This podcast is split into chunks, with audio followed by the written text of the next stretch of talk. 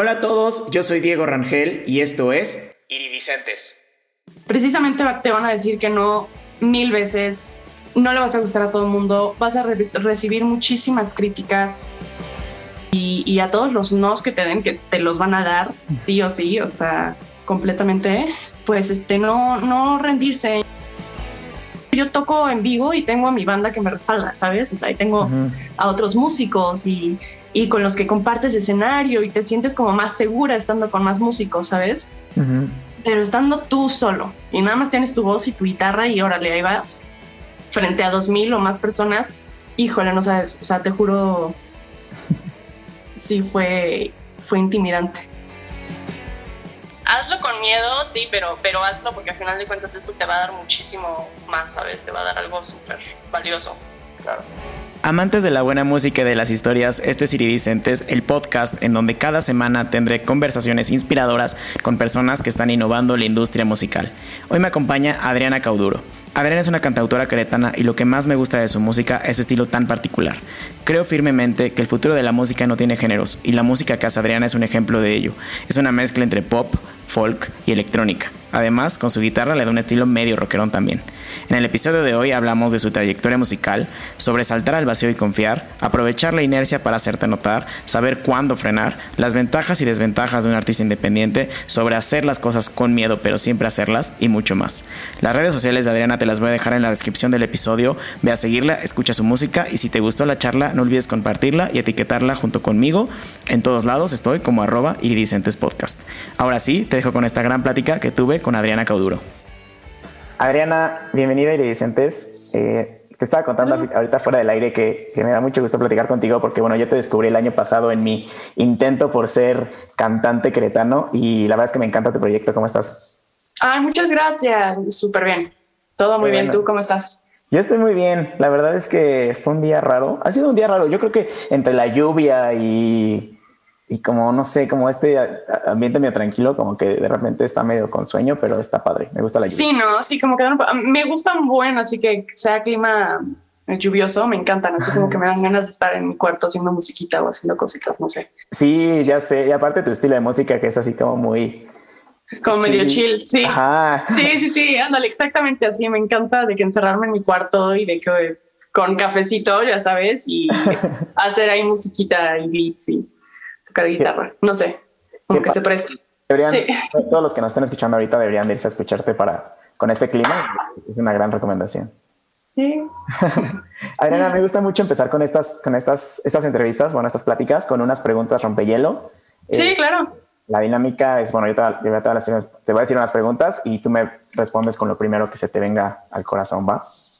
Ok, me late. La primera pregunta es, ¿qué soñabas ser cuando eras niña? Eh, Cantante. Ok. Sí. Sueño cumplido. Cantante de pop. Exactamente. Como, tipo que Britney Spears. Como Britney Spears, como Shakira, Cristina Aguilera. Esas eran mis cantantes así de que soñaba ser como ellas. Wow, qué padre. ¿Cuál es tu sonido favorito? Mande, perdón. Tu sonido favorito. Sonido así en general. En general, ajá. El de la lluvia. Ok. Y el del mar, las olas del mar. Qué padre. Algo que no sabes, pero te encantaría aprender. Mm, ay, qué difícil, no sé, a tocar saxofón. Ok, es un gran instrumento. Yo también estoy entre ese y el violín. Me gusta mucho. Sí, el violín siento que ha de ser súper complicado. Bueno, no sé, he intentado tocar violín antes y siempre ha sido sin caos total. ha, de estar, estar muy padre.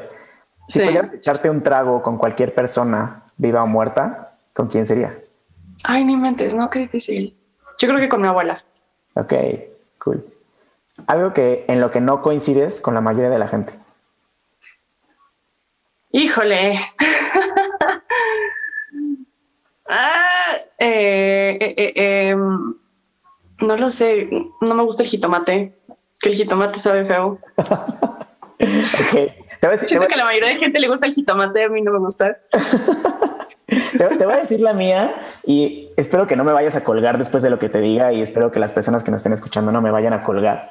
Yo creo que los Beatles están sobrevalorados. Ah, 100%, 100%. o sea, estoy 100, completamente de acuerdo. De hecho, qué buena respuesta y esa debió haber sido mi respuesta. O sea, no tienes una idea cómo siento que están sobrevalorados y sí, posiblemente nos vayan a odiar en este momento, pero, o sea, eran increíbles y marcaron y, dejaron algo, ¿sabes? Que, que, hizo a un montón de bandas nuevas y, y música y de todo, pero híjole, no sé, no sé, no me encantan. Sí, justo, justo pienso igual. O sea, sé que es un antes y un después de la música y que totalmente. Entonces sí fueron un boom, pero es, la neta es que es como no están tan buenos.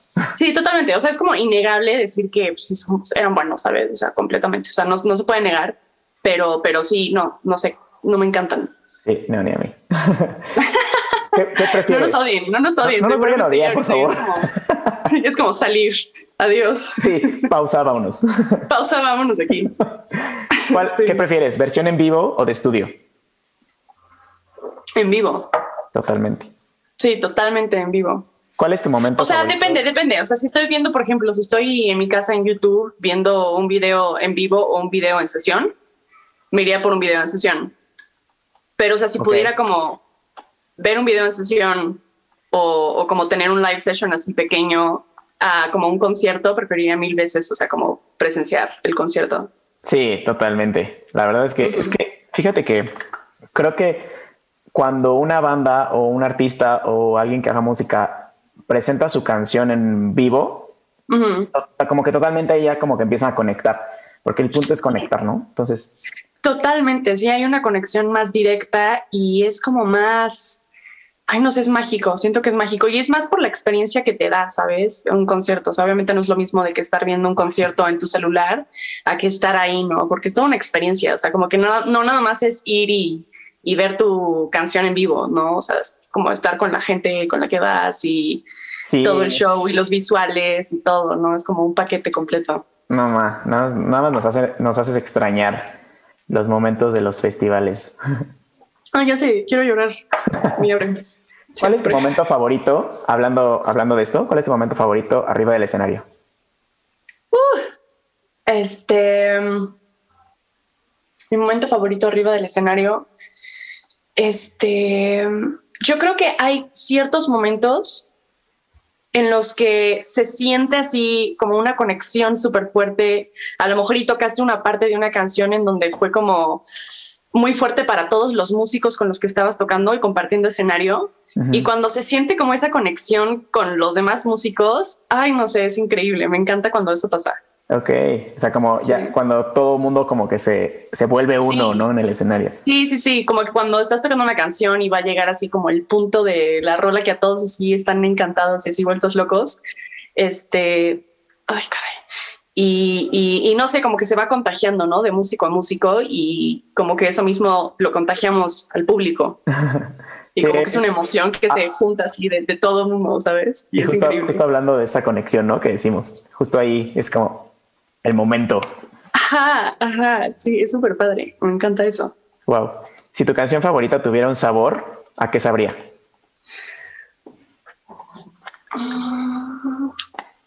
Mi canción favorita. Estoy pensando que mi canción favorita ahorita es una de Tom York que se llama Nose Grow Some.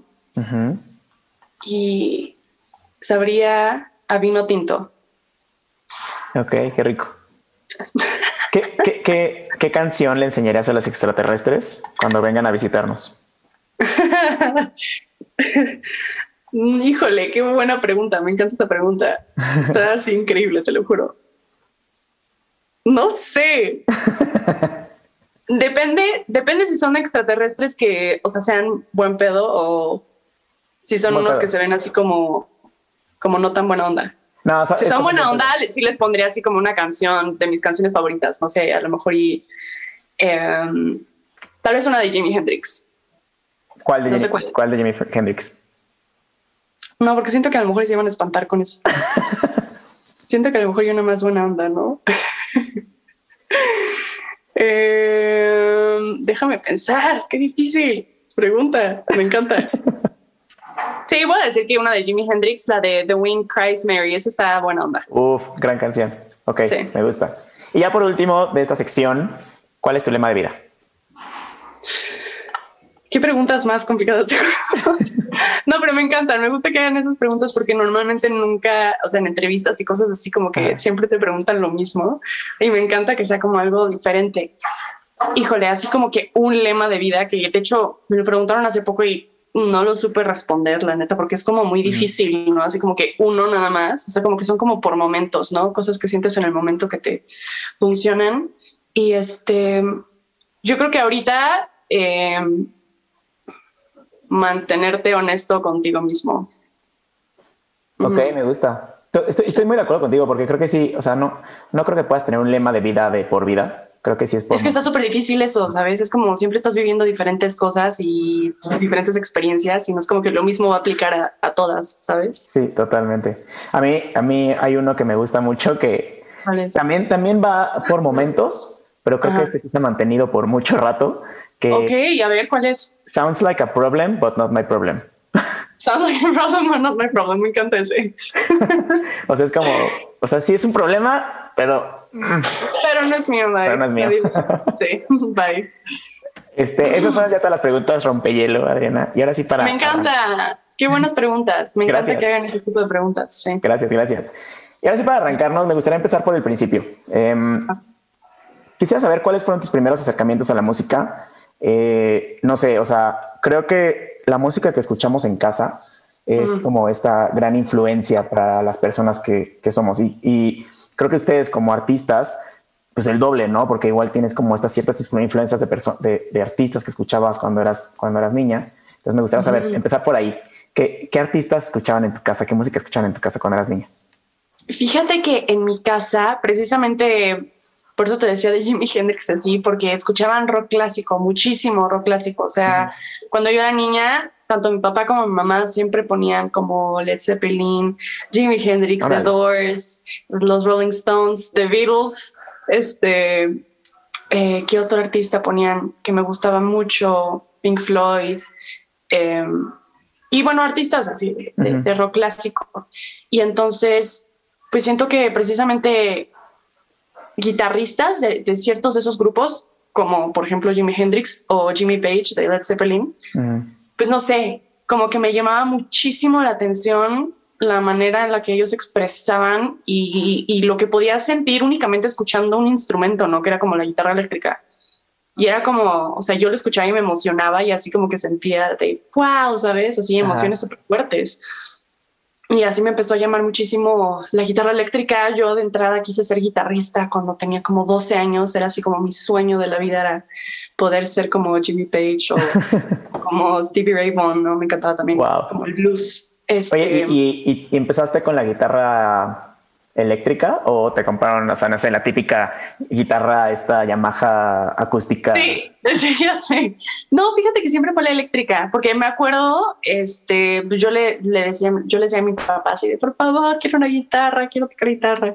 Y este, y él me preguntó que cuál quería, que si quería una acústica o eléctrica, y desde un inicio era como eléctrica, yo quiero tocar, este, quiero tocar rock. desde un inicio, ¿no? Porque era como los artistas que escuchaban ese entonces, ¿no? Entonces era como, no, yo quiero ser rockera, quiero tocar guitarra eléctrica. Y este, pues ya me compraron una, una guitarra eléctrica cuando tenía como 11 años, yo creo, 12. Este, y ya fue inseparable. Wow. ¿Te acuerdas cuál fue? ¿Cuál, cuál, cuál guitarra fue? Fue una Yamaha negra, no me acuerdo qué modelo era, pero una Yamaha negra. Todavía la tengo, de hecho. Ya no sirve, pero ahí está. como ya eh, algo más nostálgico del recuerdo. Sí, ya del recuerdo, ¿sabes? Fue mi primera bebé. Oye, y, o sea, creo, creo que creo que es la, el arte. Bueno, no creo, sé que el arte, y sobre todo en México, es una carrera muy estigmatizada. O sea, como que es muy, no te dediques a eso, es un hobby. O sea, no, no, lo ven como una carrera como tal. ¿Tú alguna vez recibas estos comentarios por parte de las personas que te rodean, no sé, tus papás, eh, tus amigos o no sé? Fíjate que mm, tengo, pues yo creo que la suerte ahora sí de tener dos padres artistas. Los dos se dedican al arte, son pintores. Eh, entonces, pues no fue tan difícil. Al principio sí era así como de, ok, sí, está bien, pero vas a estudiar y lo vas a hacer bien y vas a dedicarte y voy a estar ahí como detrás de ti viendo que sí estés practicando y mejorando y todo y vamos a ver, ¿no? O sea, también creo que tuve la suerte de empezar muy joven. O sea, yo, como te mencionaba, comencé a tocar la guitarra a los 12 años. Entonces, pues siento que como que mis papás también fue como, como que me calaron así de, vamos a ver de aquí a que tengas 18 años, este, si le echas ganas y si neta si vemos que eres buena, entonces a lo mejor y vemos si, si te metemos a estudiar música, ¿no? Okay. O si, si aceptamos más bien que estudies música. Este, entonces, pues sí, la verdad es que pues recibí como esa como presión a estar todo el tiempo tocando y todo y, pues estar trabajando desde muy joven, ¿no? Entonces, no, no lo sentí de mis padres, ¿no? Tuve muchos compañeros, porque sí, precisamente aquí en México y aquí en Querétaro en especial, este, híjole, la gente, o sea, sí ve el arte y la música, ¿no? La música en general. Sí. Es, como algo muy complicado. Y lo es, y lo es, completamente lo es, ¿sabes? O sea, sí, sí lo es. Eh, pero, pero sí, sí, mucha gente me lo dijo. Sí, y, como estábamos hablando hace, hace rato fuera del aire, ¿no? O sea, la mm. carrera de un músico, de un artista en general, es, es, es una carrera de mucha paciencia y de, y de muchos nos. Entonces, ah, lidiar con estos nos eh, también, o sea, es algo muy admirable de estas personas, ¿no? O sea, que, mm. que convierten estos nos en sí o que a pesar de todas las, las críticas están como ahí y, siguen, y le siguen intentando. Eh, sí es cuestión de, perseverancia, de paciencia y de, paciencia y de perseverancia, exactamente, de, esas dos yo creo, ¿sabes? Y de fuerza, tener muchísima fuerza y de creer en lo que estás haciendo porque precisamente te van a decir que no mil veces, no le vas a gustar a todo el mundo, vas a recibir muchísimas críticas y entonces creo que es aquí importante y siento que esto es clave para los artistas que llegan lejos, a los que a lo mejor se rinden en el camino, es que pues intentes tomar la crítica como algo constructivo, ¿no? Ver de qué manera lo puedes, no, saber realmente lo que te están diciendo y no inmediatamente poner así como de no, no, no, no, o sea, ya me dijeron esto y va y ya me caíste mal y no. O sea, como, ok, a lo mejor y... puedo sacar algo de lo que me están diciendo, ¿no? Obviamente en especial si es una crítica constructiva que te lo está dando otro músico o algo así, porque pues obviamente importante escuchar eso, ¿no? Y, a todos los nos que te den, que te los van a dar, sí o sí, o sea, completamente, pues este, no, no rendirse y no, pues no, no como agüitarse y decir, bueno, ya valió, no, así va a ser siempre. o sea, siempre llega una oportunidad, un sí, este, aunque la mayoría sean nos, ¿no? De repente va a haber así como que un sí por ahí que, que vaya ahí desarrollando otras oportunidades y así vas creciendo. Oye, Adriana, y hablando justamente de estos sís, o sea, creo que todos tenemos este aha moment en el que, nos damos cuenta que queremos hacer algo, queremos dedicarnos a algo. Creo que es muy diferente, no sé, o sea, como en tu caso, eh, yo quiero tocar la guitarra como, no sé, como Jimi Hendrix y me voy a meter a clases y voy a practicar y así, pero ya el paso que, que, que das de de hacerlo porque te gusta hacerlo porque te quieres dedicar a eso, es creo que un poquito diferente. En tu caso, ¿te, acuerdas cuál fue como este aha moment? Que, o sea, algún, algún momento en especial que tú recuerdes que te hizo querer dedicarte a la música? Yo creo que cuando empecé a tocar en escenarios, definitivamente. Definitivamente, porque antes para mí, pues obviamente al principio es de que estoy tocando mi guitarrita en mi cuarto y nadie me está escuchando, ¿sabes? y, es como algo lindo que te gusta a ti, lo disfrutas, pero no es como que te quiero hacer esto el resto de mi vida, pero en el momento que canté en escenario, de hecho me acuerdo así perfectamente que llegué a cantar así, me eché un palomazo con una banda que tocaba en, en un barecito donde yo también tocaba y así fue la primera vez que tocaba con una banda y me acuerdo que me encantó, así fue increíble este, estar en escenario con, compartiéndolo con otros músicos y este, que la gente lo esté disfrutando, como que ese momento sí fue pues, como crucial para mí, ¿sabes? O sea, fue algo súper importante que me impactó muchísimo y siento que desde ese momento sí fue como, ¿sabes qué es? Le voy a echar ganas como que esto es algo que quiero, quiero hacer, ¿no? Y creo que sí, está, padre, está padre como pensar en esos momentos porque es como lo que te reafirma a lo que lo que quieres hacer, ¿no? Y, por qué lo estás haciendo. Sí, no, claro, y, van cambiando con el tiempo, ¿no? Pero sí, totalmente. háblame un poquito de tu, de tu camino recorrido. O sea, por ahí escuché en una entrevista que, que viste a, no me acuerdo a quién, creo que fue a los chavos de Organic Blue, que, mm, ah. que estuviste, que, fuiste a estudiar a LA, a Los Ángeles. Eh, háblame, un poquito de, ese camino, o sea, ¿cómo, cómo fue ir allá ¿Qué estudiaste allá y cómo también fue eh, vivir allá con tanto, o sea, en una ciudad tan grande? O sea, la diferencia entre Querétaro y Los Ángeles es abismal, ¿no? Tanto en, todos lados, o sea, tanto en, en, tamaño, como en arte, como en todo. Entonces, ¿cómo fue eso? Híjole, pues este fue todo un, shock cultural definitivamente. Cuando me fui a estudiar allá, yo tenía 19 años, estuve estudiando allá como 5, cinco años más o menos. Y este sí, cuando llegué fue un shock cultural así impresionante porque es una diferencia, o sea, tremenda, ¿no? Y, y, ir a, una ciudad tan grande y tan caótica, ¿sabes? Este, como Los Ángeles y con tanta competencia y, locura, híjole, sí, sí me pegó bastante.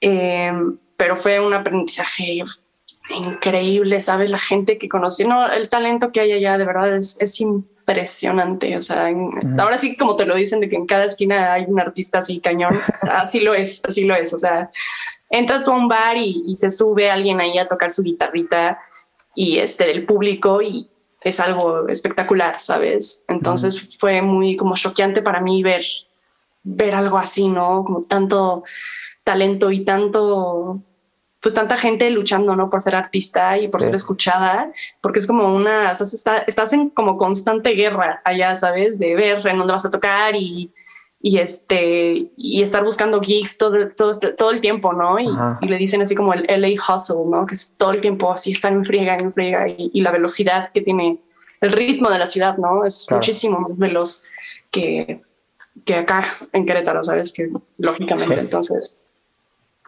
este, pues sí, fue muy impresionante y cuando regreso a Querétaro después de cinco años, pues ya te imaginarás, fue de nuevo lo mismo, la misma sensación, ¿sabes? O sea, es como que llegué y qué onda, ¿no? O sea, no sé cómo adaptarme de regreso porque ya cambié yo, ¿sabes? Cambias tú, entonces, este, pues es como irte adaptando un poquito. Eh, digo, yo siento que a mí de plano ya la vida de ciudad pequeña no me encanta. A mí me encantaría poder ir a la Ciudad de México pronto, pero, pero sí, me dejó mucho Los Ángeles.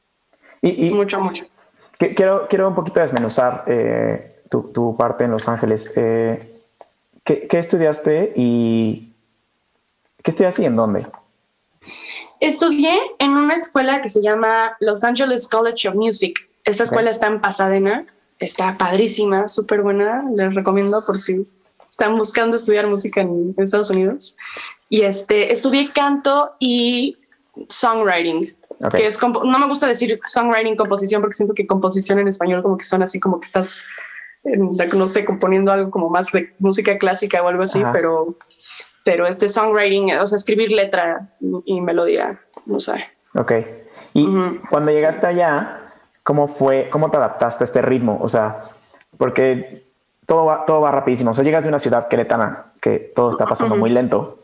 Eh, llegas a Los Ángeles y todo está empezando a pasar muy rápido y hay demasiado talento. ¿Cómo lo hiciste tú para adaptarte a esto y para, pues como de alguna, no, no me gustaría decirle esta palabra, pero bueno, de alguna forma igualar o buscar a la par de todos los artistas? Pues mira, me costaron muchos ataques de pánico, muchas depresiones, pero este, me costó mucho, de verdad me costó muchísimo. O sea, yo creo que los primeros, el primer año, eh, pues para mí fue más que nada como eh, encontrar un grupo de gente con el que me sintiera como bien, ¿sabes? O sea, así como lo, empezar a hacer como tu grupito, tu... Tuve la suerte de que fue una escuela de música, entonces obviamente todos mis amigos eran músicos, entonces este, pues me fui echando la mano, ¿sabes? Con ellos, muchos de ellos eran americanos, entonces, pues ellos, o sea, con la ayuda de ellos, la neta es que pues me adapté. No, no, no te quiero decir que me adapté porque la, la verdad es que nunca sentí que me adapté por completo. Ok. Eh, o sea, viví ahí cinco años, pero de todas formas siento que cinco años para adaptarte a un país que no es el tuyo, en el cual no has vivido antes. Y digo, yo tenía 19 años, ¿sabes? Si hubiera tenido cinco, pues a lo mejor y ya cinco años no es nada, pero 19 años, pues ya te cuesta bastante adaptarte bien, ¿sabes? Entonces, eh, no siento que me terminé de adaptar, pero sí te puedo decir que pues te tienes que intentar tan siquiera nivelar al ritmo de la ciudad y al ritmo de lo que está haciendo la gente, porque si no pues, te quedas atrás, ¿sabes? Entonces, pues esforzarme, por más que me costara, porque la verdad es que sí me costó muchísimo, pero esforzarme y echarle el triple de ganas de lo que normalmente le hubiera echado para que pues, consiguiera tocadas, para que este, mejorara yo, ¿no? Como músico, como compositora, como cantante. Em, y, y, más allá de la exigencia de la escuela, ¿no? Porque también una escuela bastante exigente, pero pues de la ciudad también, ¿sabes? Sí. O sea, sí está, está, está fuerte. Es una experiencia muy fuerte, la verdad. y muchos amigos... que, si, que si, no te, si no te pones, o sea, si no arrancas con este ritmo, te come, ¿no? Te come la ciudad, te come mm, la gente, el talento, o sea... te olvidan, te olvidan, ¿sabes? Te olvidan, es eso. Eh, eh, o sea, quedas en el olvido y nadie te, pues, nadie te va a pelar, o sea, y la gente quiere trabajar con gente que sea movida, ¿sabes? La gente quiere trabajar con gente que, que, que tenga talento, que, que, sí, que sea movida, ¿no? Que tenga talento, que esté trabajando constantemente y sacando canciones y, y viendo dónde tocar y aquí y allá. Entonces, pues como que sí tienes que estar a ese nivel porque todo mundo está a ese nivel, ¿sabes? Entonces, pues a tu manera, pero sí echarle ese extra punch que normalmente pues yo no lo hubiera hecho si me hubiera quedado aquí en Querétaro, ¿sabes? Totalmente. Fíjate que hace, hace poquito estuve platicando con, con Lito y Paul de los Romperos, no sé si los ubiques. Mm, creo que no. Ellos, estudiaron en Berkeley, en, en Boston.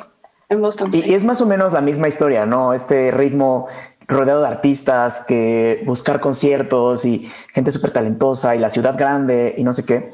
Y justamente cuando ellos regresan a, México, también sienten este, este freno en seco, ¿no? y, para ellos también fue un poco, un poco complicado. Y hoy, digo, los rumberos son, es un grupo que ya ahorita ya está como agarrando forma. Pero creo que no hubiera agarrado forma si, hubiera, si se hubieran quedado en Boston, por ejemplo. O sea, porque se los hubieran comido. Entonces, a ti, a ti cómo, o sea, cómo cuando, cuando llegaste aquí a México, a Querétaro, cómo metiste este freno y, y, cómo te fuiste adaptando y alentando el ritmo, pero también manteniendo este ritmo. O sea, no sé cómo decirlo. Pues fíjate que intenté, de hecho, no meter el freno y seguirle, seguir a, a ese ritmo, sabes que obviamente naturalmente pues lo bajé, Naturalmente, como, perdón, tengo una garganta. Naturalmente lo bajé, ¿sabes? Y este. Estás como Lolita Yala. Justo me estaba acordando de ese video y yo así de por favor que no me pase esto, esto en este momento. este naturalmente bajó, ¿sabes? Porque comencé a trabajar, inmediatamente llegué y ver así como de a ver en dónde consigo tocadas y empezar a trabajar, ¿sabes? A, a, ver en dónde me muevo, de que tocar en restaurantes o en eventos, ¿sabes? Este, para pues, empezar a chambear y conseguir algo de dinero y así. Y, y, pues sí, como que aquí obviamente es un ritmo mucho más lento, mucho más tranqui, entonces como que naturalmente vas como alentándote un poquito, como este, metiendo ese freno un poco, pero en la cuestión de hacer canciones y composición y, ver con quién colaboras, digamos la cuestión como de música original, que a final de cuentas eso es lo que te puede llevar como al siguiente nivel, ¿sabes? Eso sí siento que no le metí freno, sino como todo lo contrario, ¿sabes? Sí empecé a ver así de con quién escribo, con quién colaboro, con quién este, eh, produzco mis canciones, con quién grabo y todo, ¿sabes? Porque siento que es una ventaja, ¿sabes? Sí si estás en un lugar en donde a lo mejor y la industria es un poquito más lenta, pero tú ya vienes con este ritmo de Los Ángeles o de Boston o de Nueva York, de donde sea que se enfriega todo así, eh, pues es una ventaja, ¿sabes? Sí, totalmente, porque aquí no estamos acostumbrados a ese ritmo y creo que darles esta como piquete de estamina o de punch ayuda mucho. Sí, Sí, claro, y como que empiezas a hacerte, pues te empiezan a conocer un poquito más rápido, ¿no? Y empiezas a terminar proyectos más rápido y hacer proyectos más rápido. Entonces eso está, pues está cool. Es una ventaja, yo lo veo así. Digo, yo no sé cómo sea en la Ciudad de México, pero según yo, o sea, obviamente también es un ritmo muy diferente, ¿no? Sí, pues es que todo, pasa en la Ciudad de México, ¿no? O sea, todo, mm. todos los artistas, todas las, las agencias, todos, todo está en la Ciudad de México. Pero a pesar de eso, creo que también es, es un ritmo más lento que en el Estados Unidos, por ejemplo. O sea, mm, tienes que meterle este pequeño freno para... Posiblemente sí, ¿eh? posiblemente sí sea un poquito más. No es como que tú le metes el freno, ¿no? Sino la ciudad o, el ritmo en sí te lo mete, te lo va a meter. Lo hace como naturalmente, ah. sí. Pero sí siento que está bien padre y, y definitivamente recomendaría que si ya vienes de una ciudad que tiene un ritmo tan rápido y es Dios mío, neta, o sea, está cambiando. no sé qué me sácalo, pasa. Sácalo, Sí, tengo como alergia. Es que te juro que este clima como que me da, me da alergia, ¿sabes? Es como que se me tapa la nariz y es como la garganta, así la tengo de Ay, no, te entiendo totalmente. me choca. O sea, me encanta el clima, pero me choca que me pasa eso. Este, sí, definitivamente recomendaría que si vienen de una ciudad como Boston o en Nueva York, que estén, no sé, Los Ángeles, la que sea que tengan un ritmo más veloz, pues que lo mantengan, porque sí, te lo juro, siento que es gran, gran ventaja, ¿sabes? Sí. O sea, es algo, gran es algo que no, que no todos, más bien la mayoría de la gente no, es, no tiene aquí, entonces es una claro, gran ventaja. Es aprovechar tu tiempo completamente, ¿sabes? Y este, y, y, sí, estar constantemente trabajando, porque eso es estar como sembrando semillitas, ¿sabes? Y un buen, mm. y si lo estás haciendo rápido, pues lo estás haciendo así de que por todas partes, y eventualmente como que pues te va a dejar más oportunidades, eventualmente sí. pues va a ser mejor, ¿sabes? Totalmente. Oye, y hablando, y hablando de esta, o sea, de haber regresado y empezar con este ritmo y a buscar y con quién voy a trabajar, en dónde voy a tocar, así. Uh -huh. háblame, háblame un poquito del Trova Fest del 2019, en el que abriste sí. el escenario el domingo, ¿no? Primero, ah, sí. ¿cómo fue la, la, o sea, cómo fue, cómo es esto de abrir un escenario? O sea, al final es darle la pauta a los demás artistas para o sea, abrirles el público y dejarles listos un poquito el público. ¿Cómo es eso? Pues es, mira, fíjate que en el Trova Fest a lo mejor y fue un poquito diferente porque como es un festival, uh -huh. entonces como es, es como el tiempo para cada artista, ¿no? Ok. Pero, por ejemplo, ese mismo año sí le abrí, porque ese sí fue como el, el concierto de Playa Limbo, pero, pero yo con, con mi banda les abrimos su concierto. Como pensé, que yo, o sea, yo estaba súper nerviosa, ¿sabes? Porque era como, pues mi música no tiene absolutamente nada que ver con este grupo, con la música de este grupo, ¿sabes? Entonces, uh -huh. pues yo no sé cómo va a reaccionar la gente, si, si les va a gustar o si de plano va a ser como, ¿qué es esto? ¿Sabes? Nada que ver. Este, entonces, pues como que elegimos algunas canciones como más estratégicamente que a lo mejor iban un poquito más con el, con, con el, con la música de Playa Limbo, -huh. más o menos y este, bueno, terminó siendo la neta una experiencia increíble. A la gente sorprendentemente sí les gustó y se acercaron wow. y todo. Entonces fue padrísimo. Sí, fue una de las mejores tocadas, la verdad. Y el Trova Fest estuvo increíble. Este, siento que ha sido la tocada que más ha sido como, ¿cómo te diré? Intimidante para mí, porque estar absolutamente tú solo en un escenario de ese tamaño frente uh -huh. a no sé cuántas personas ven como 2000, tal vez, a lo mejor no eran tantas, a lo mejor y más, más de 2000, no sé cuántas eran, la verdad no recuerdo, uh -huh. pero eran, era mucha eran gente. Uh -huh. Este, y estar tú solo en un escenario de ese tamaño con tu guitarra y no hay nada más es súper intimidante, ¿sabes? O sea, soy yo sí respeto a los trovadores, pero cañón por poder hacer eso, ¿sabes? Porque cuando, por ejemplo, yo toco en vivo y tengo a mi banda que me respalda, ¿sabes? O sea, y tengo uh -huh. a otros músicos y, y, con los que compartes escenario y te sientes como más segura estando con más músicos, ¿sabes? Uh -huh. Pero estando tú solo y nada más tienes tu voz y tu guitarra y órale, ahí vas frente a dos mil o más personas, híjole, no sabes, o sea, te juro, sí fue, fue intimidante, pero me sirvió mucho. Oye, y creo, o sea, hablando de este concierto, bueno, de los dos, de, de tanto el de Trova Fest como el de, el de Playa Limbo, eh, creo que lo importante aquí es la energía que le dejas a la gente uh -huh. eh, para, para tanto, tanto durante tu concierto como para los siguientes, ¿no? Que vengan, ¿no? en, en, ese caso Playa Limbo y los siguientes que tocaron el Trova Fest, ¿no? Eh, en tu caso, ¿cómo te llenas tú de energía y cómo le haces para transmitirla arriba del escenario? Yo creo que, este, yo creo que en mi caso es, o sea, es que no, no quiero decir natural, este, pero es como, como las canciones que, que, estamos ahorita tocando para mí, o sea, son como muy, muy honestas con, o sea, cuando las escribí son de temas muy cercanos a mí. Okay. Son letras que yo siento que son muy honestas, que son muy cercanas a mí. Entonces, siento que se forma, eh, pues es, es, es, como muy crudo, ¿no? Como muy, muy honesto el estar cantando esas canciones y son emociones naturales, ¿sabes? Entonces siento que se, cuando es algo como más natural y es algo más honesto, como que eso se contagia más fácil, ¿no? A la gente, como que la gente lo ve, sí. pues, ¿sabes? Y con eso se conecta, ¿sabes? Porque pues a lo mejor y no tiene que ser así como súper energético, puede ser, o sea, como por ejemplo la trova, ¿sabes? Que puede ser como súper tranquilito y, pero estás contando tú tu historia eh, y es honesta, ¿no? Y es algo que lo sientes y son emociones eh, padres y, y la gente lo percibe, ¿sabes?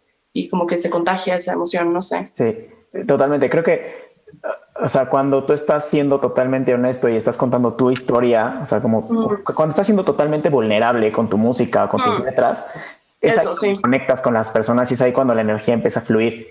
Y, Exactamente. puede ser una canción, como dice, súper tranquila, o sea, no tiene que estar la gente saltando y llena de energía, pero aún así es una energía, ¿no? O sea, aún así es, esta conexión entre el artista y el, y el público. Exactamente, sí, es una conexión súper fuerte, claro, por supuesto. Y es padrísimo porque, porque siento que es como una energía que también se, se regresa, ¿sabes? Como que tú la envías, la gente la recibe y al recibirla y sentirla, pues también como que regresa de su energía a ti, ¿sabes? O sea, como que, no sé, está muy padre. Sí, hay mucha como retroalimentación energética. Exactamente. Y, es como nunca se acaba la energía. De y eso también te da más energía a ti, ¿sabes? Entonces también como más este, inspiración, no sé. Wow, sí. Oye, creo, creo que el, el futuro de la música es una, un mundo en el que no existan géneros, ¿no? O sea, creo que antes éramos como mucho de, y tú eres rock y te quedas en el rock, y tú eres pop y te quedas en el pop y así, ¿no? Creo que el futuro va más hacia ya no, ya no, ya no existen estas barreras de, género, ¿no? Creo que en tu caso es muy claro, ¿no? O sea, tienes, tienes un poco de pop, tienes indie, tienes eh, electrónico, tienes incluso un poquito de rock, ¿no? De repente, Una mezcla de, de todos, entonces como que un género como tal no podemos llamarlo. Exacto, sí. ¿Cómo fuiste encontrando este estilo? Em, eh, mira, estas canciones, bueno, ahorita acabo de sacar una canción, no acabo de sacar, salió hace como dos meses, eh, que se llama Caer. Y es este, pues el inicio de esta nueva etapa, ¿no? De yo antes escribía como más canciones un poquito más indie, pero acústicas como medio folky indie, este, en inglés. Y esta nueva etapa que inició con Caer, pues son canciones en español, un poquito, más bien mucho más electrónicas y, pop, este, pop indie, como pop alternativo, yo creo, más o menos. Este, y todas estas canciones que van a salir, las hice con un productor de aquí de Querétaro también, se llama Emanuel González. Ok. Este, y fíjate que de hecho él ya traía un sonido, pues algo definido, que era como medio con sintes medio ochenteros, medio noventeros, con beats electrónicos.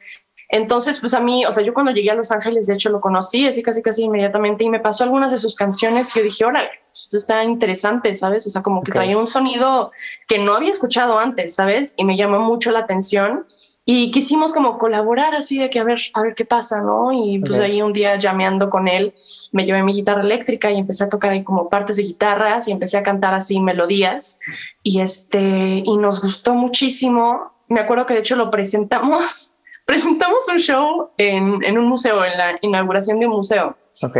Y este, él se llevó todas sus canciones, que eran una locura, la verdad.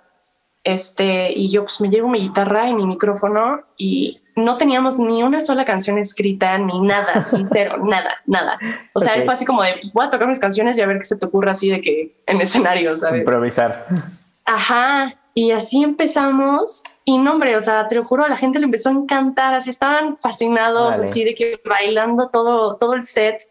Y este, y después de ese día así fue como, dude, pues vamos a hacer estas canciones, pero vamos a hacerlas bien, ¿sabes? O sea, vamos a ponerles pies y cabeza y armarlas, estructurarlas para que sean rolas, ¿sabes?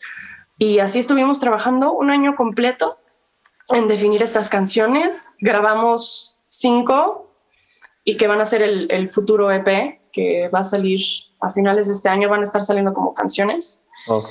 Pero sí, o sea, realmente Imanol ya tenía como un poco este sonido medio ochentero, medio oscuro. Y también las canciones, ya que las grabamos ya profesionalmente, ya en un estudio así como para ya sacarlo, eh, se unió otro productor a nosotros que se llama Mau García. Él es vocalista de una banda que se llama Costera. Y él este, fue el productor de nuestras canciones. Y también él como que metió un poquito ahí de, de, ¿cómo te digo? O sea, como que los sonidos que estaban ahí como que los limpió y los levantó, ¿sabes? Como que les dio vida, le, dio vida a lo que ya estaba ahí, muy cañón. Entonces, pues yo creo que fue una mezcla entre estos tres elementos. Oye, y, hablando de estas colaboraciones y también, y también porque sé que por ahí también tienes esta, este lado productor, ¿no? O sea, de productora. Mm, em, ¿Cómo le haces o, en qué te basas o en qué te fijas para colaborar? O sea, eh, tienes, o sea, tú, tú tienes como ya tu estilo y buscas a alguien que esté parecido a tu estilo o buscas totalmente a alguien diferente que le dé como algo, un toque diferente o cómo, cómo, cómo te mm. fijas, en qué te fijas? Pues sí, o sea, me gusta que, que, idealmente sea algo que no esté tan alejado a lo que yo hago, pero sí han habido como algunas ocasiones que encuentro artistas que hacen algo muy diferente, pero si, si le veo como o sea, si me gusta, si de alguna manera, híjole, me encantó esto, aunque es completamente diferente, pero algo tiene que me emociona y que quiero ser parte de esto, pues órale, hagamos una canción y a ver qué sale, ¿no? A lo mejor sale algo interesante. Como lo mencionábamos hace rato, ¿no? O sea, siento que ahorita ya los géneros como que no están tan marcados, ¿sabes? Entonces no, importa si hagamos una canción pop alternativa con rap y con y no sé, ¿sabes? O sea, sí. entonces, pues no sé.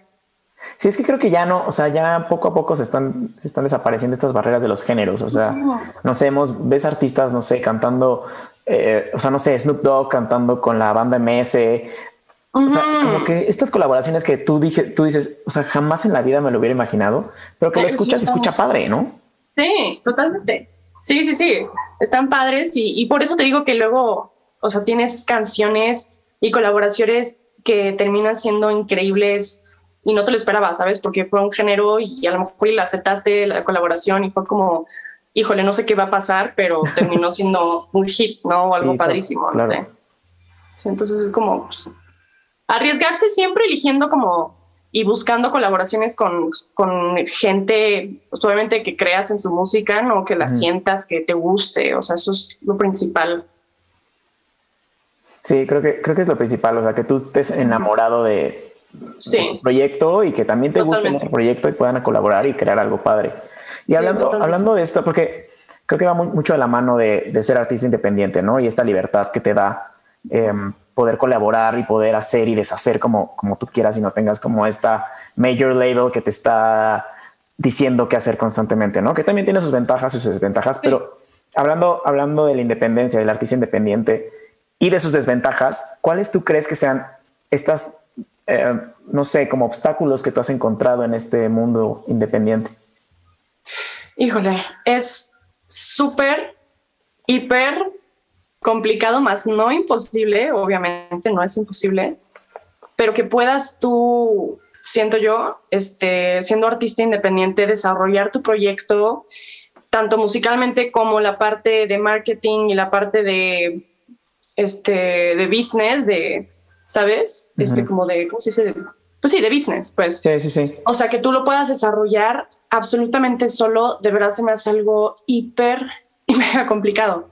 No es imposible, como lo digo, hay artistas que lo han hecho, ¿sabes? Pero es algo así, yo siento que es excepcional, ¿sabes? Entonces, pues yo por suerte ahorita ya tengo un equipo que me está ahorita este, echando la mano con ciertas cosas o sea, como de business, como de management, como marketing, cositas así, que la verdad no sabes cómo ha sido un paro porque estando yo sola, pues tiene, o sea, yo, yo estaba viendo todo, ¿sabes? O sea, estaba viendo, no sé, pues que como dónde buscan las entrevistas, que los blogs, que eh, cómo meto mi canción a playlists, que subir la canción, tienes que escribir como artículos para mandárselos luego a revistas o cosas que gente, ¿sabes? Este pueda como inspirarse de tu artículo, bueno, no artículo, sí como un, como un escrito, no sé, como un press release más o menos.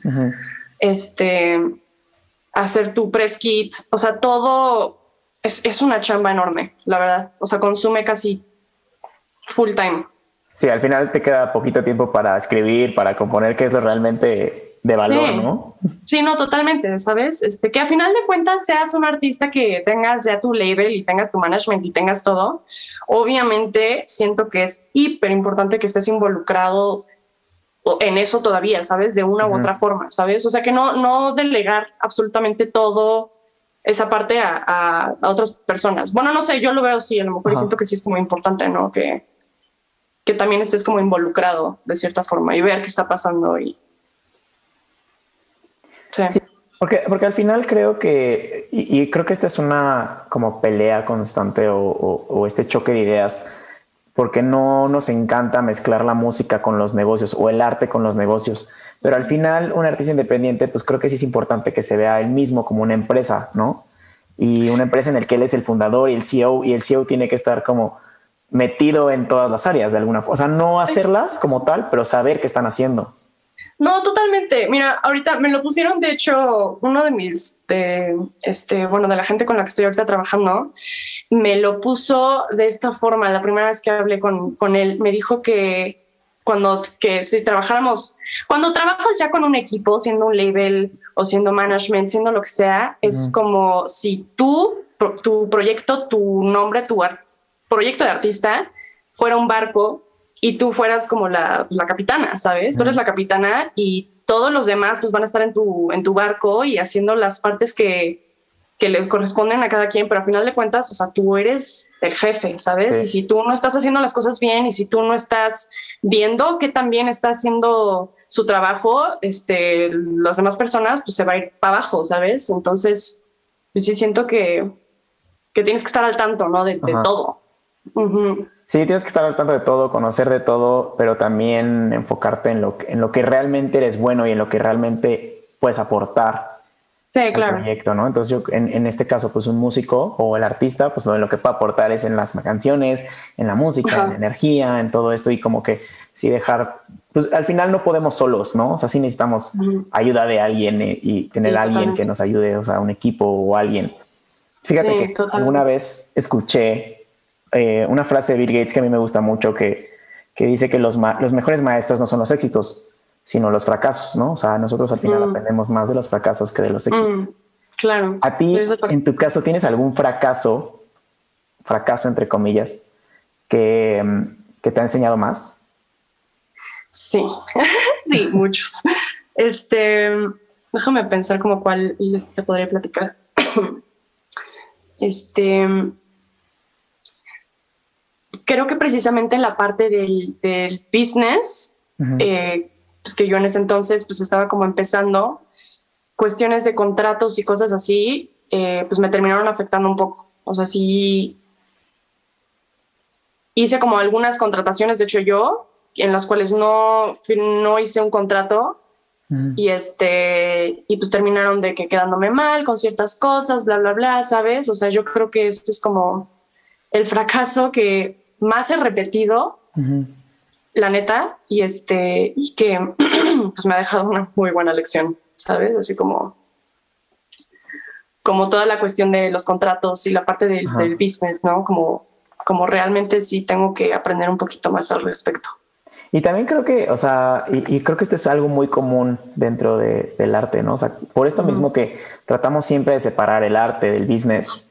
Muy difícil. Y muchas veces eh, del lado del arte es como esta parte como como que estamos negados a ver como dices, ¿no? De los contratos y... Completamente.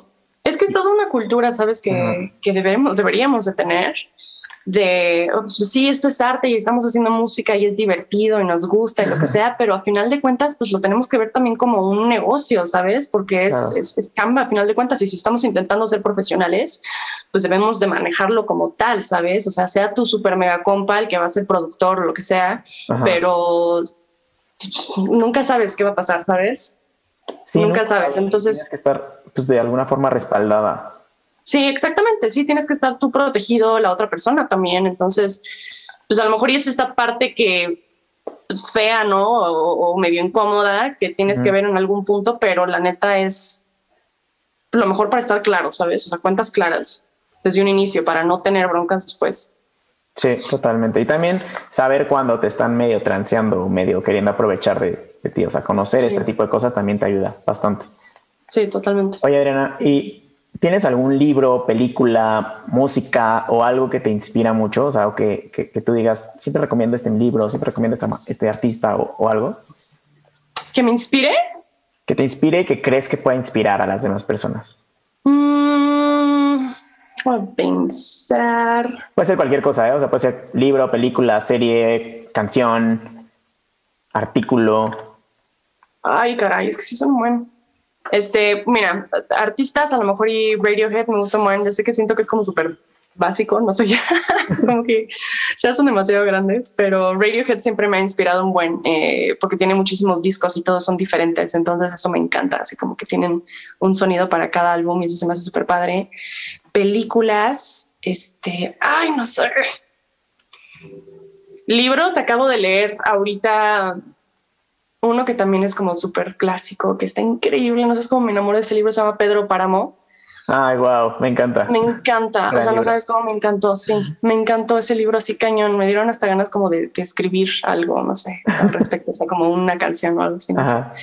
Este, sí, pues yo creo que eso, no sé, series, no sé, estoy viendo una, bueno, ya la terminé de ver, pero más bien ya la empecé a ver otra vez, que se llama Peaky Blinders. Fíjate que yo, yo vi la como tres episodios, pero no me atrapó tanto. No sé si sabes que un buen de gente me ha, un buen de gente me ha dicho eso últimamente, así como que los primeros episodios como que los vieron y les dio flojera, pero ay, es que se pone tan buena, te lo juro. Le voy a dar otra oportunidad para. Te lo juro. O sea, yo también cuando vi el primer episodio fue como, ay, ya me dio flojera, pero la estoy viendo así como de me forcé, no sé por qué. Y no manches, no, me enamoré así, neta, así de, de que la estoy viendo otra vez. Wow, la voy a, la voy a ver, voy a, voy a darle una oportunidad. Otra oportunidad, sí. Oye, Adriana, si pudieras resumir tu, historia y tu experiencia tal vez en tres aprendizajes, ¿cuáles serían? Híjole. O sea, como tres puntos clave. Mm, ok. Una, estoy pensando, porque hay una frase que me encanta, que la neta es que me ha funcionado como al principio de, la plática, que de hecho tú dijiste una que te aplicaba a ti, la de Not My Problem. Ah, sounds like a problem. Hay una, ándale, sí. Este, tengo una que, que me ha, me ha ayudado en la mayoría de, de, momentos, así como de a lo largo de mi vida, que es este. Ay, no puede ser que se me esté olvidando ahorita, me choca cuando pasa esto. Eh, espera, eh, deja, que, deja que venga, deja que venga. Tarda, pero va a venir. este es algo de Let Go. Espera. Hasta lo tengo escrito en mi pared, no puede ser que se me haya olvidado, me choca.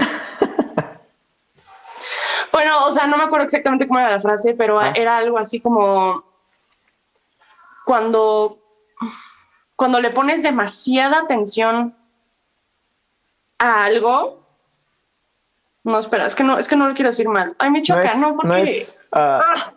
Energy flows where attention goes o algo así. Algo es algo muy similar. Es algo muy, muy, muy similar.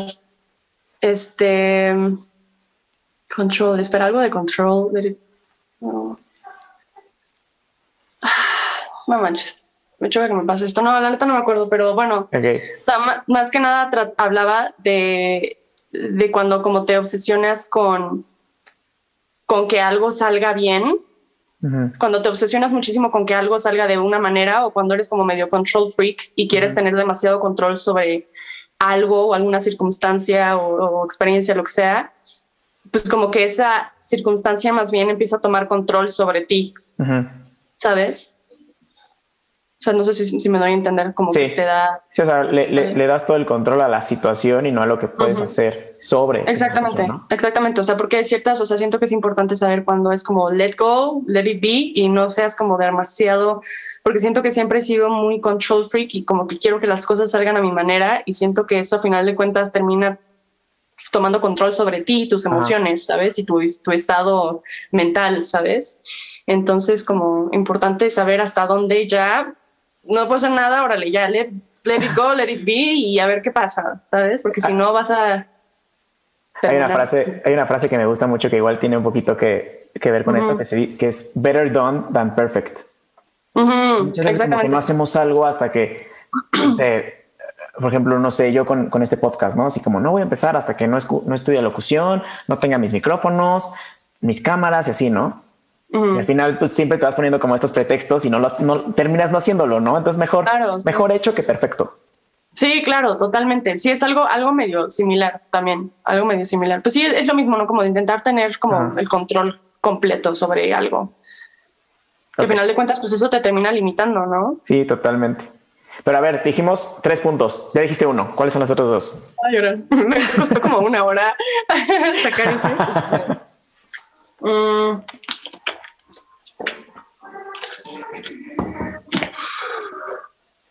Este, ¿qué será? ¿Cuál será el otro? ¿Cuál será el otro consejo de... Este, pues yo creo que si te da, si hay algo que quieras hacer y te da miedo, o sea, como hacerlo, ¿sabes? O sea, porque también siento que, o sea, como que yo siempre he tenido muchos miedos, la neta sí me considero como una persona bastante miedosa y este, irme a Los Ángeles era un miedo tremendo para mí, ¿no? Eh, cantar enfrente de la gente era un miedo enorme para mí, ¿sabes? Soy una persona súper introvertida, entonces como hablar frente al público y este, cantar eh, para gente siempre ha sido como un miedo para mí muy grande, ¿sabes? Y la neta es que ha sido algo súper, eh, ¿cómo se dice? Como, como que te orgullece, ¿sabes? Afrontarte a ese miedo y ver que, oye, no pasa nada, ¿sabes? Y lo vuelves a hacer y, decir así como de ya superé ese miedo o lo estoy trabajando o lo estoy haciendo aunque me esté muriendo de miedo, pero lo estoy haciendo, es algo como súper rewarding, ¿sabes? O sea, como que te enorgullece y es así como, venga. Wow. Sí, como si tienes miedo, hazlo, hazlo con miedo, pero hazlo, ¿no? Hazlo con miedo, sí, pero, pero hazlo porque al final de cuentas eso te va a dar muchísimo más, ¿sabes? Te va a dar algo súper valioso.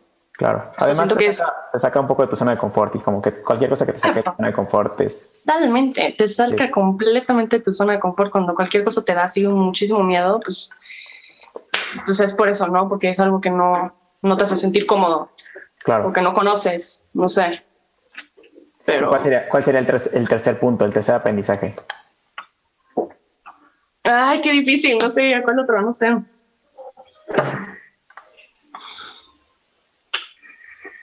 Eh, mm, pues a lo mejor y confiar en tu arte y confiar en lo que tú haces. Me gusta. Sí, porque creo que justo lo que está, lo que platicábamos hace ratito, ¿no? De, la parte está cuando, cuando te vulneras y muestras tu arte y aparte estás enamorado de tu arte es cuando más conectas. Y más claro, completamente, ¿no? Exactamente, sí, como confiar en, tu trabajo, ¿no? Creer en, lo que tú haces, en tu arte, ¿no? Sí. Voy a, voy a pasar a la, a la, última parte de la entrevista. Estas son tres preguntas. Va, venga. Venga, la primera pregunta es, si pudieras escribir una canción que sabes que todo el mundo la va a escuchar, ¿de qué trataría esa canción? Ah, amo tus preguntas, te lo juro, porque te lo juro, me ponen a pensar muy es que está muy difícil, ¿sabes? O sea, como una canción, híjole, caray es mucha responsabilidad,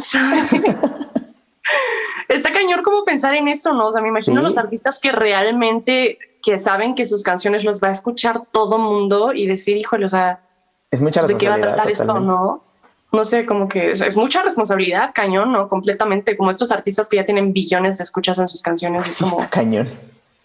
No sé, quizá nunca pensaron como en eso, no sé. No, totalmente, no creo que lo hayan pensado. Pues no lo sé, no lo sé. La verdad, este. Me gustaría que fuera quizá como un tema medio introspectivo, como que últimamente he tenido varios temas como medio introspectivos, como medio de mental health, a lo mejor como de salud mental. Siento que como que es algo con lo que he vivido mucho tiempo, ¿sabes? Entonces es algo que me gustaría compartir y que la gente obviamente se pueda identificar con eso y que puedan pues de cierta forma, pues sentirse acompaños, ¿no? Sí.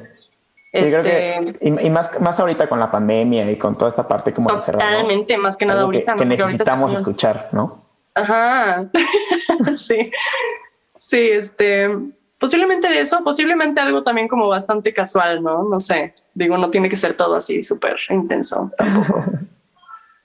ok, Pero, me gusta. Vamos a dejarlo con eso. Sí. cantar con cualquier artista vivo o muerto? ¿Con quién? Mm. ¿Y qué canción? Wow. Este. Jimi Hendrix. ¿Qué canción? O sea, que pudiera tocar una canción con él. Sí, así estás, no sé, en Woodstock con Jimi Hendrix. Me muero, o sea, no, o sea, no me desmayo. Este, Mm, ¿Cuál sería? No sé, quizá como la de Voodoo, Voodoo Child. me encanta me Me encanta, me encantan sus guitarras así súper intensas. Sí, ah, súper locochón. Qué padre. Sí, me encantan. Tal vez La última, la última pregunta, Adriana, es: ¿a quién deberíamos estar escuchando todos ahorita? Además de, claro, a ti. este. Fíjate que últimamente he estado escuchando a dos chicas latinoamericanas que me encanta eso y me encanta que hagan música medio electrónica alternativa. Y una de ellas se llama Ella Minus. Y la otra se llama Rubio. Ella Minus es colombiana, Rubio es chilena. Y este, las he estado escuchando muchísimo porque neta me, impactó, o sea, su música. No sé si las has, las has escuchado. No, no, no, he escuchado, las voy a escuchar. Puta, sí, no, échate así como era Minus acaba de sacar un álbum y está bastante padre, bastante único, ¿sabes? Porque tiene, no sé, utilizan sonidos y texturas bastante como especiales y únicas. Entonces, me encanta lo que están haciendo ellos, definitivamente. me encanta. Yo sí, yo, quiero poner una, una, recomendación también, te lo platicaba acá fuera del aire, pero es que los acabo de descubrir y estoy como, wow. Por favor. Timothy Brownie, todos, todo el mundo vaya a escuchar a Timothy Brownie. La verdad es, es una banda de la Ciudad de México. Timothy Brownie. Timothy Brownie. Me suena cañón, eh, me suena cañón. De la Ciudad de México, dijiste. Están padrísimos, ajá, están de la Ciudad de México. Em, yo alguna vez los escuché en San Miguel de Allende y avientan brownies en sus conciertos. no, brownies normales, o sea, no tienen marihuana. Uno pensaría, pero no. Eso hubiera estado muy, muy chistoso. que lanzaran brownies ahí. Pero sí, todo el mundo vaya a escucharlos. Este está muy padre. Y también, obviamente, a ti, Adriana. Este, ah, gracias. Eh, a mí me encanta, me encanta la, canción de Caer y también la sesión que hiciste hace poquito con los, con los chavos del sofá, está increíble. Ay, qué bueno que te gustó. Sí, pues van a salir más del sofá muy pronto, de hecho. Qué cool, pues vamos a estar al pendiente y pues nada, te, agradezco mucho tu tiempo, Adriana. no, muchísimas gracias a ti por invitarme. pero ya por último, ¿qué sigue para ti? O sea, ¿qué vas a hacer? ¿En dónde te podemos encontrar? Eh, ¿Dónde te puede escribir la gente para decirte que qué padre está tu música? Este, me pueden encontrar en mis redes sociales y en plataformas como Spotify, Apple Music, etcétera, etcétera, YouTube, como Adriana Cauduro. Adriana lo escribo con Y y con doble N. Y este, pues se vienen muy pronto una nueva canción, este, que va a ser como la, siguiente de este EP que te platicaba que voy a estar sacando a través de sencillos. Entonces se viene el siguiente sencillo muy pronto. Les puedo decir que este mes, no les voy a decir cuándo, pero sale este mes. Y este, y colaboraciones eh, estaré sacando como cinco canciones aproximadamente este año, eh, parte de mi EP. Entonces, este, pues vienen buenas cosas. Mañana voy a estar tocando, de hecho, bueno, no sé si esto vaya a estar arriba. Oh, esto, va a estar el lunes, pero sí. O sea, ah, bueno. Bueno. es que estamos grabando un este, jueves, pero el viernes va a estar en El 29, el 29 de julio voy a estar en la Ciudad de México tocando en bajo circuito. Oh, wow. Este, y, pues sí, para que chequen, de hecho los boletos están en mi bio, pueden encontrar el link. Y pues van a tocar otros artistas también, siento que va a estar muy padre, entonces por si lo quieren ir a, a checar. Súper. Ahí está. Pues todo esto lo vamos a dejar ahorita en las, en las notas del episodio para que la gente vaya a escuchar tu música, para que vaya a seguirte y para que vaya a comprar los boletos para el 29 de julio. ¡Qué emoción! Sí, qué emoción. sí, sí, es por emocionar. Y pues nada, este, gracias Adriana por tu, por la plática, estuvo increíble, me divertí mucho. Muchas gracias a ti. Me encantaron tus preguntas. Están súper cool, de verdad. Gracias. Y pues nada, pues. nos, escuchamos el próximo lunes. Que todos tengan una gran semana. Bye. Bye, que va. Bye, bye.